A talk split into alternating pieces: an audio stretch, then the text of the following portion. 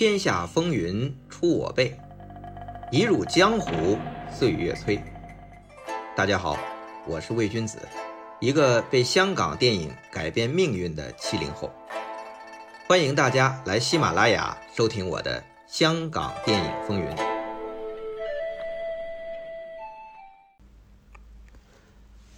呃，不知不觉，《香港电影风云》已经播出二十期了。呃，不知道大家注意没有，我们的专题啊，从张国荣到吴宇森到新艺城，其实啊，彼此都是关联的，是你中有我，我中有你的。张国荣、吴宇森八十年代都是主要和新艺城合作，整个八十年代到九十年代初，新艺城、嘉禾以及前期的邵氏、后期的德宝几大电影公司，将香港电影推上了亚洲电影执牛耳者的宝座。香港电影曾经很辉煌，那谁又最能代表香港电影当年的辉煌呢？这个评选啊，我觉得如果我来讲，或者由我们这些影迷来评选，都有点自卖自夸的嫌疑。那为了公平起见，干脆啊，我们听听韩国电影人的看法吧。因为如果香港电影是当年的亚洲最强，那么现在。亚洲电影当之无愧的王者就是韩国电影。首先是我最喜欢的一个韩国电影导演朴赞玉，他的《老男孩》《亲切的金子》《我要复仇》这三部曲是我最喜欢的韩国电影之一。他是怎么评价香港电影的呢？他说呀，对于韩国影迷来说。八十年代末到九十年代初，肯定是香港电影的时代。那些年头，他们脑子里记着很多导演和演员的名字，排头位的一定是徐克。坐在电影院里，电影快要开始的时候，要是他们在人员名单里见到某个如痴如醉的主角名字之外，还看到导演、监制徐克这几个大字，简直有受到恩宠的感觉。要是还有特别演出徐克，更几乎觉得自己是受到了神的眷顾。徐克电影工作室的标志令他们神往。朴赞玉很羡慕一间制作公司竟然能够云集那么多出色的人才，每年出产几部不同类型的电影。那后来呢？朴赞玉从影迷也成为了电影人，还凭借《老男孩》入围戛纳影展。那一届，徐克正是评审之一。那是朴赞玉第一次见到徐克，还有他的黑白相间的头发和胡子。朴赞玉说：“这些年来，徐导的胡子也变白了。我向徐克导演的每一根白胡子致敬。”除了朴赞玉，另一位韩国著名导演拍过《看见恶魔》《好家伙》《坏家伙》《怪家伙》的金之云，这也是很多影迷喜欢的导演。他也向香港电影和徐克表达了崇敬之情。他怎么说呢？他说啊，我是看香港动作片长大的，但到大学的时候啊，我开始看西方和其他亚洲国家的艺术电影，对香港电影像分了手的恋人一样，没有再回头。在韩国，人人。谈论《倩女幽魂》《英雄本色》的时候，我依然认为亚洲的幻想与黑色电影都是幼稚荒谬的，都是昙花一现的商业电影。在这股热潮的尾声，有一天，金志云在一间租录像带的小店租了几套影片，包括徐克的《笑傲江湖》。这套片当时已经发行了一段时间，金志云开始抱着顽固的心态。以及怀疑的眼光看着电视荧屏，但很快他就像受到了催眠，双眼紧紧盯着荧光屏。金志云惊讶的张大了嘴：“一部电影怎么可以拍的这样有趣呢？”看完后，金志云就跑回那家租录像带的小店，又租了《倩女幽魂》《黄飞鸿》和《笑傲江湖二：东方不败》这几套片子，更加令人印象深刻。金志云感叹：“之前我到底做了什么呀？”王家卫、徐克等名字使我再次成为香港电影迷。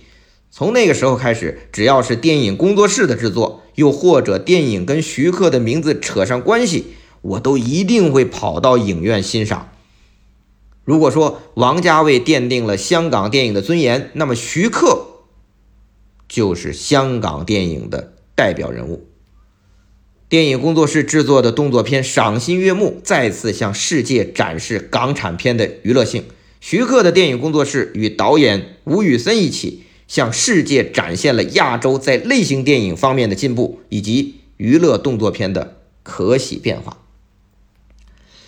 金志云最后说：“在我珍而重之的 DVD 收藏里，亚洲电影以徐克的影片所占的数量是最多的，而《刀》和《顺流逆流》是我最心仪的动作片。”好了，听完来自两位韩国重量级电影人的恭维。大家是什么感想呢？有人问了，这两位什么时候说的呀？是十年前，二零零九年电影工作室成立二十五周年，朴赞玉、金志云，还有《王的男人》导演李俊毅，柏林老手的导演柳承晚，都专门为徐克的电影工作室献上了致辞。施南生后来曾经跟我说，他说不止这些人，其实还有很多韩国的知名的电影人都主动。要向徐克和电影工作室表达崇拜之情，也是为了庆祝电影工作室成立二十五周年。但是因为时间太紧，就很多是没赶上。而且呢，徐克和石南生来到我们内地拍戏，拍《狄仁杰龙门飞甲》的时候，视觉特效团队是和韩国合作的。那些韩国人一听说是徐克导演的戏，都受宠若惊，因为他们都是香港电影曾经的拥趸。受徐克的影响非常大，那对于我来说，我也非常的欣慰，也很惊奇，因为朴赞玉和金志云对香港电影的感受和很多经历和我当年几乎是一致的。讲香港电影，徐克是无法绕过的一座大山，那徐克也绝对是一代开山怪。英雄本色开创英雄枪战片的潮流，《倩女幽魂》开辟了古装灵异玄幻的风潮，那黄飞鸿呢重启了清末拳脚功夫的热潮，《东方不败》《新龙门客栈》让古装武侠片焕发新生。徐克呀，他是不止一次开创新的片种，引领新的潮流。他不仅主动和张彻、胡金铨、龙刚、楚原、刘家良一批老导演合作。还和吴宇森、程晓东、袁和平、黄志强、杜琪峰、林岭东等同辈导演联手，那电影工作室更培养出了陈嘉上、陈木胜、叶伟信、李仁港一批新生力量。后来，他们成为了香港电影的中流砥柱。那综合下来，如果单以个人影响力来说，徐克作为创作人和制作人，对香港电影的贡献几乎无人能及。与此同时，以徐克和电影工作室为代表的香港电影，以更具性价比和创意非凡的创作拍摄，进一步打开了海外市场。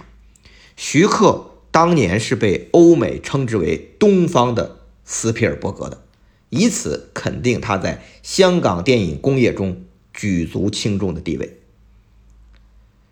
那说到这里啊，大家也该听明白了。我们啊，从今天开始开讲徐克专题，这正好可以和之前的张国荣、吴宇森、辛义成成为一个体系。可以说，他们已经占据了八十年代香港电影的半壁江山了。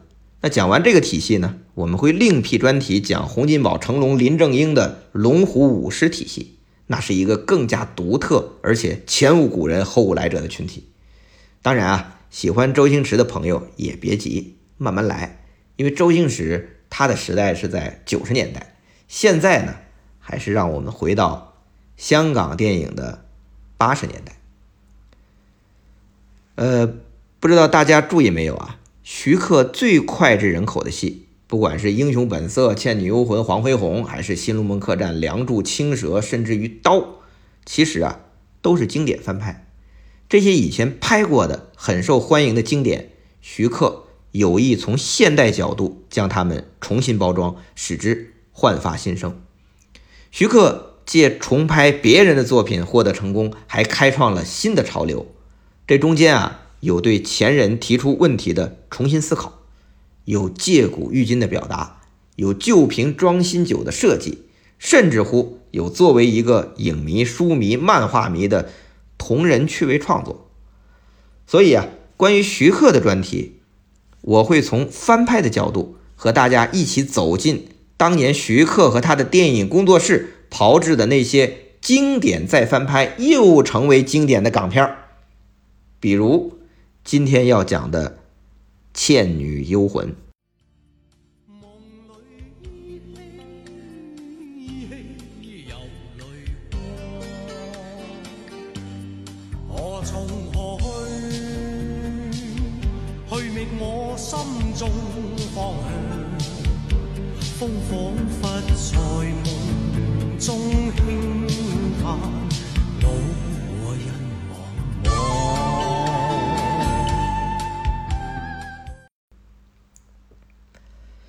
徐克在八十年代啊，有一个奇怪的嗜好，就是重看小时候他爱看的电影。这个爱好啊，如果放现在很容易，因为有影碟、有在线资源啊，很容易找。但当年没有互联网，只有录影带，也就是录像带，只能四处租或者买。但问题是，那个时代那些老片啊，只有西片会出录影带。就是欧美那块儿，那华语片很少出六十年代的老片录像带，所以要等每年的香港国际电影节才能看到像什么《独臂刀》啊、《大醉侠》呀那种老片儿。不过徐克可不一样，当时他已经是非常卖座的娱乐片大导演了，所以当他向邵氏提出申请的时候，方逸华啊都说他那么抠，也会非常爽快的放徐克。来邵氏看这些老片儿，不过呢，方逸华方小姐可不是省油的灯，她也是想借此来向徐克示好，请徐克给邵氏拍电影。不过呢，徐克就说：“呃，拍电影啊，咱们再谈。那我其实还有个要求，什么要求啊？我特别想和这些邵氏的这些大导演啊一起见面聊聊，比如李汉祥啊、楚原啊。”张彻呀，这些包括刘家良，那这个时候徐克就是尽显他作为一个呃影迷或者是一个迷弟的这种心态，而方逸华也非常慷慨的哎安排这些大导演、老导演和徐克见面聊天。那在这期间呢，徐克就重看了李汉祥的《倩女幽魂》，按照徐克的说法是。他觉得可能以后就没有机会再看了，他没有想到现在这么互联网这么发达嘛，于是啊，他考虑重拍《倩女幽魂》。邵氏和李汉祥听到也都同意，好啊，徐克重拍啊，但具体怎么操作也没考虑清楚。到一九八六年，徐克想和陈晓东合作，就提议陈晓东，咱们拍个爱情动作片。啊，大家别瞎联想啊！啊，是程晓东一听，连忙摇头。他刚拍完一部周润发、朱宝意主演的奇幻动作爱情片《奇缘》，观众不太接受。当时发哥还没有拍《英雄本色》，还是票房毒药呢，所以呀，这个《奇缘》的票房也不怎么样。不过徐克不太在意，他说：“我们可以改变拍摄手法嘛，还是要拍爱情动作片，干脆啊。”你拍《倩女幽魂》吧，适合程晓东那种把古装动作拍的飘逸、细腻、浪漫的这种风格。程晓东听完第一个反应就是啊，古装啊，古装戏有人看吗？其实啊，程晓东那个时候一直拍的都是古装戏，不过呢，不是电影，是古装电视剧，比如我们熟悉的八三年版的《射雕》。原来程晓东当时啊还是 TVB 的武术指导，如果出来拍电影做导演，他那个时候还得向 TVB 请假呢。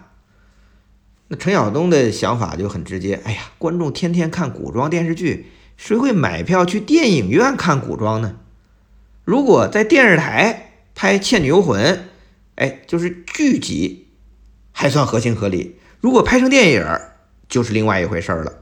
因为在八十年代新艺城嘉禾争霸时期，时装片、都市背景才是影院电影的主流，连洪金宝、成龙都离开清末民初来拍警察故事和五福星了。当时呢，拍古装的只有邵氏，但是基本票房都不成功，因为他们还在吃当年李汉祥、楚原的老本啊。那面对程晓东的疑问啊，徐克还是那句：我们改变拍摄手法，关键还是要看怎么拍。徐克说这句话之前啊，还要解决一个问题，就是他自己的话语权的问题。之前在新艺城，虽然是七人集体创作，但老板是麦家石天黄百鸣，决策还在于这三个老板。但新艺城。我们之前已经讲过很多次了，他只拍喜剧，不想冒风险拍新题材，所以徐克呀，先跑去为嘉禾拍了一部《蜀山》，但票房没赢过新艺城的最佳拍档续集，还是要乖乖回来接着拍新艺城的最佳拍档第三集。虽然票房再破纪录，但徐克觉得失去了自己，他想拍自己喜欢的题材，所以决定离开新艺城，办一间属于自己的公司。取什么名字呢？正好徐克当时在香港电影文化中心教课，课程叫电影工作室。那徐克和施南生创办的这间公司就叫电影工作室吧。当时啊，是一九八四年，创业作《上海之夜》。那都知道徐克是不可多得的电影奇才，所以两大公司嘉禾和金公主争着要投资电影工作室。一番争夺下来啊。最后还是由金公主投资，这样一来，电影工作室和金公主名义上还是在同一个大招牌下面。不过呢，卖家他们还是想让徐克回来，所以电影工作室的第二部电影《打工皇帝》还是新艺城的集体创作方式，还是喜剧。徐克接来拍，这倒也忍了。等到徐克帮吴宇森开拍《英雄本色》的时候，新艺城认为不合潮流，从一开始就不看好，也搞得徐克不太爽，耐着性子顶着压力，《英雄本色》上片之后打破香港所有的票房记录，这下呀，新艺城不说话了，徐克也终于扬眉吐气了。那这个时候，投资方金公主也发话了，徐克想拍什么就拍什么。于是啊，徐克。终于迎来了自己的时代。这拍《倩女幽魂》啊，和《英雄本色》一样，也是冒险。刚才说了，当时电视啊播的是古装，电影院是香港本土的时装动作喜剧或者枪战片儿，而且演员是流行歌星张国荣和打篮球的时代女性王祖贤。这版的《倩女幽魂》演员。怎么看都不像古装啊，怎么能成功呢？但徐克不愧是一代开山怪，从一开始他就想用现代思维拍一个古装经典。他具体是怎么做的呢？请听下回。